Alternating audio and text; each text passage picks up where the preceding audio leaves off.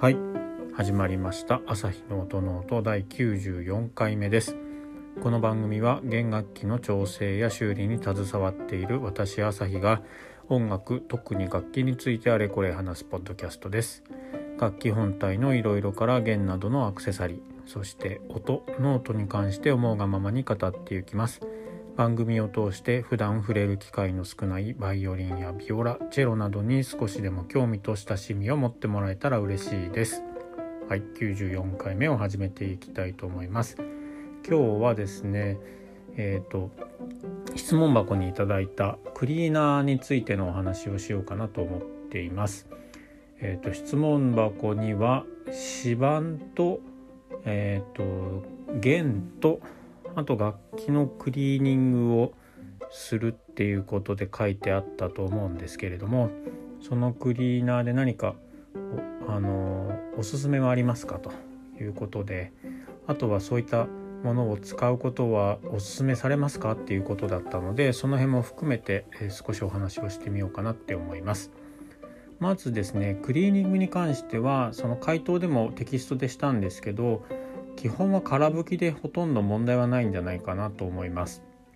毎回引いた後に必ずそれを全てのところで、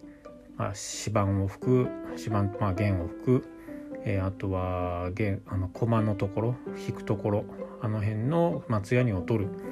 で表板に降り積もったというかそうした松ヤニも取る。っていうのを空拭きでやっていればそんなにあのー、汚れてくるとかっていうことはないんじゃないかなって思っています。でももしそれを 1, 1回でも忘れるとそれはちょっとよろしくなくて実は。なので毎回やってもらうっていうことであれば空拭きでいいと思いますし、まあ、何回か忘れてしまったとか今までそういうのやってなくて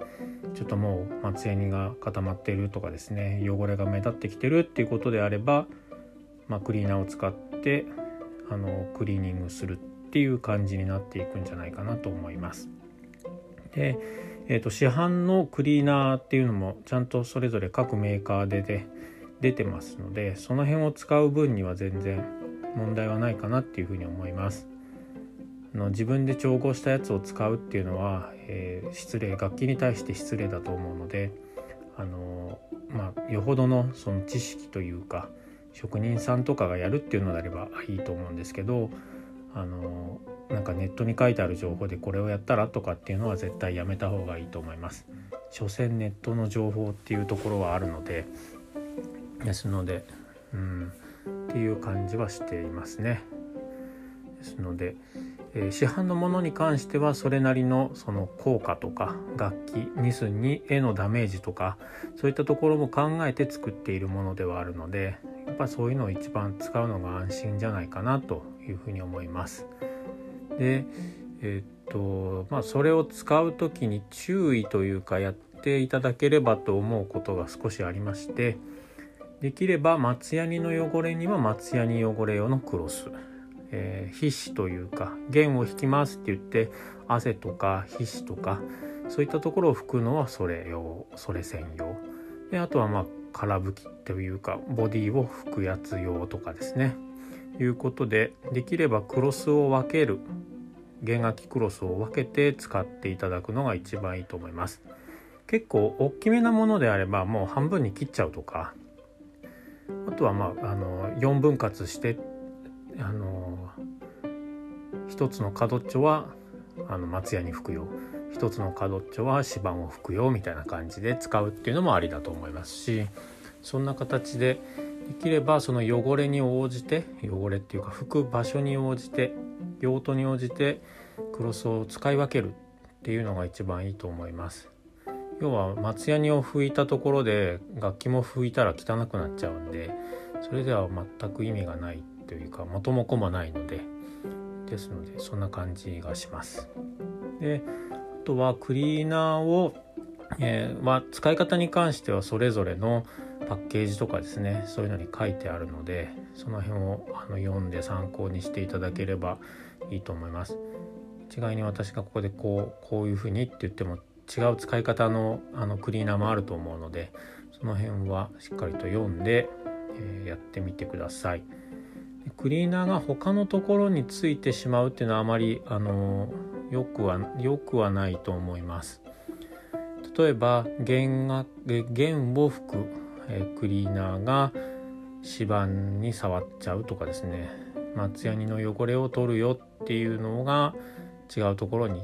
あのつかついてしまうとか。いうのもあんまり良くないと思います。たまにあの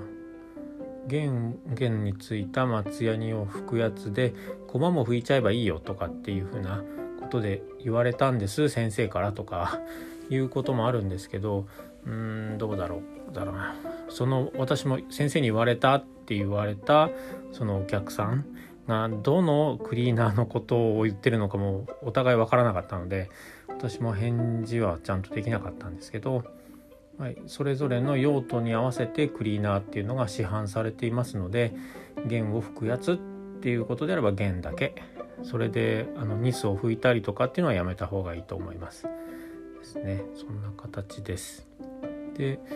指板をクリーニングするのはうん指板はな弦を外して困ったほか倒れちゃいますけど全体的にやるなら弦を外して指板を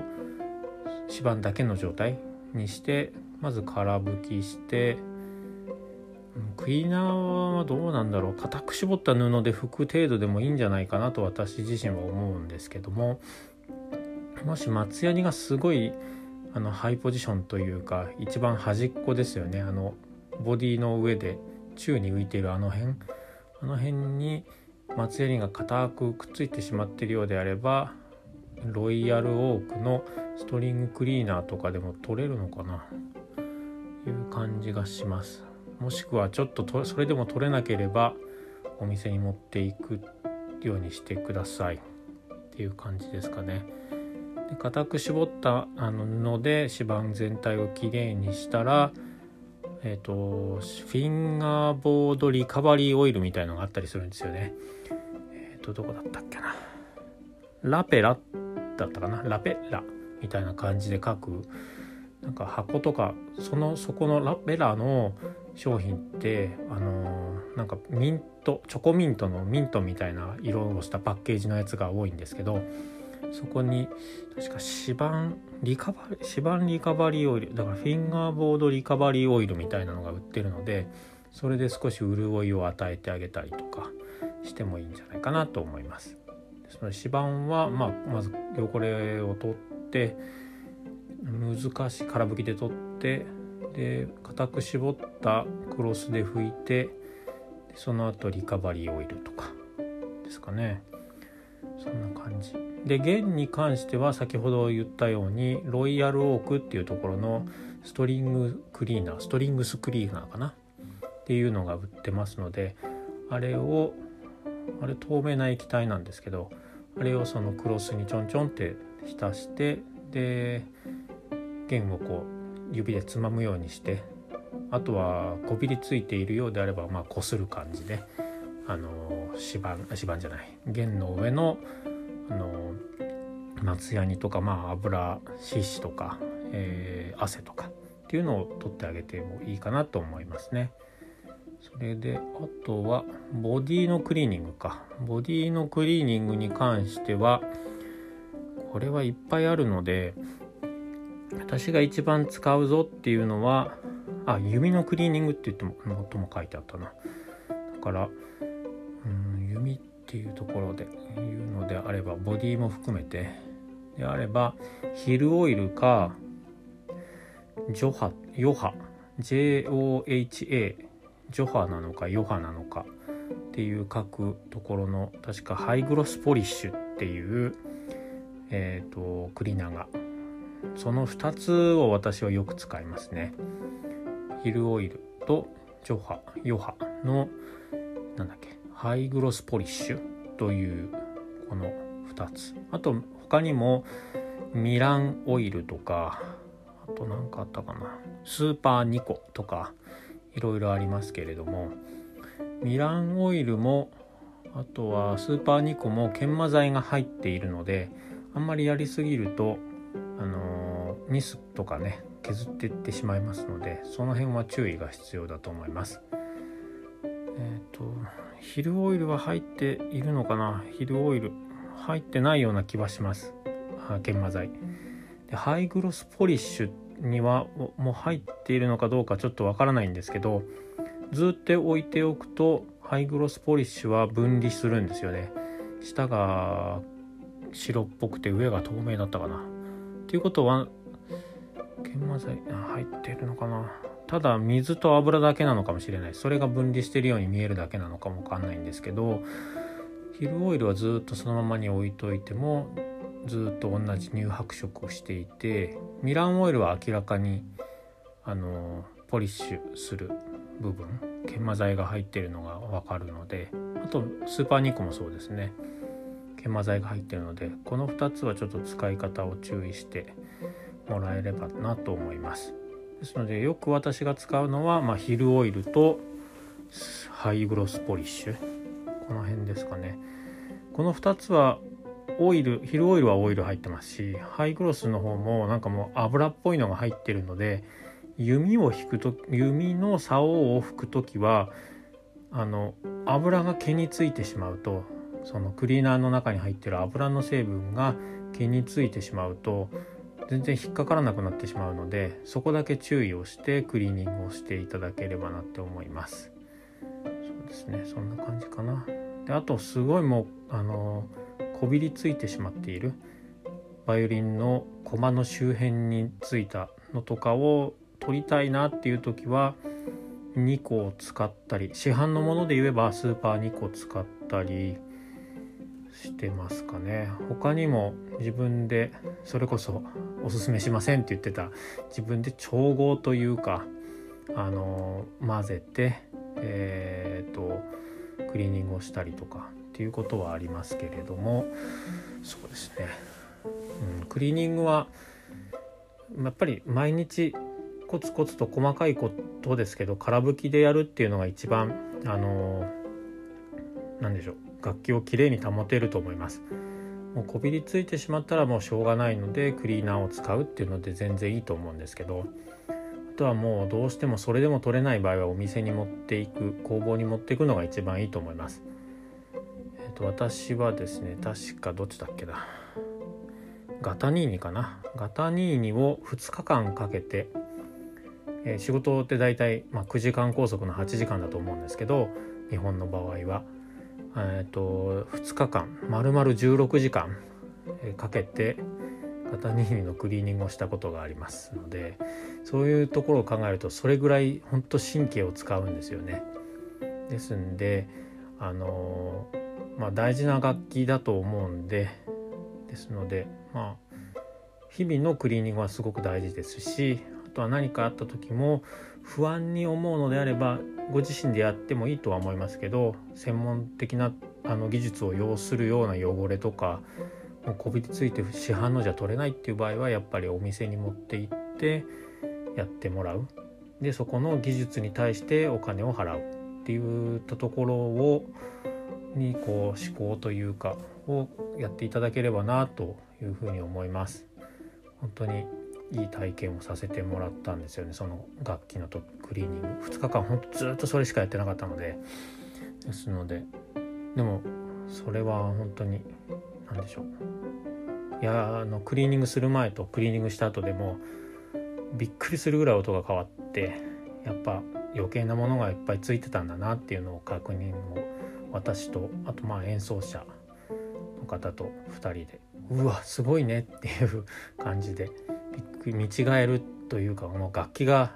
ゼロが1つついたぐらい違うぐらいな感じの音の変化がありましたので金額で言うと。ですのでそんな感じでやっぱりクリーニングは難しいもの手に負えない場合はお店へどうぞと。で市販のものであれば使い方に注意をしてあのやってもらうっていう感じでいいかなと思いますでも基本はもう毎日演奏終わったら空拭きをしてもらう。これが一番本当に一番のクリーニングだと思います。ですので皆さんそんな形で大切な楽器をきれいに保っていってあげてください。最後にえもし市販のやつを使ってやってみるっていう場合は目立たないところでまず試してとやってもらう方がいいと思います。それぞれのパッケージにも多分書いてあると思うんですけどまずは目立たないところで試してやってくださいみたいな形で。ですのでまずはいきなり一番汚れてるところとかじゃなくてちょっとその辺はあの本当にやり方のところをしっかり読んででやっていくと。で分からなそうであればお店の人に聞いてもいいと思いますしね。購入時に。そんな形で、えー、皆さん楽器きれいに使っていってください。こんな形で今日の朝日の音ノートはこの辺にしたいと思います。それではまた次回の配信でお会いしましょう。ありがとうございました。さようなら。